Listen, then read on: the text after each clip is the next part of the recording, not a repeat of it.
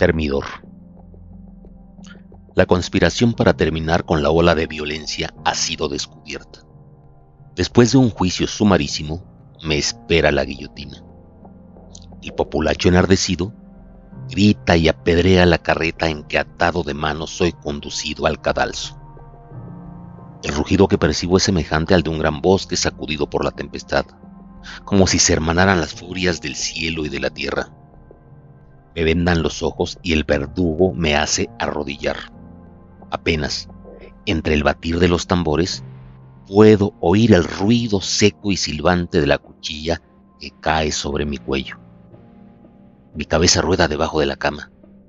Mi esposa enciende la lámpara en la mesita de noche y sin poder dominarse, grita, grita, presa de terror infinito.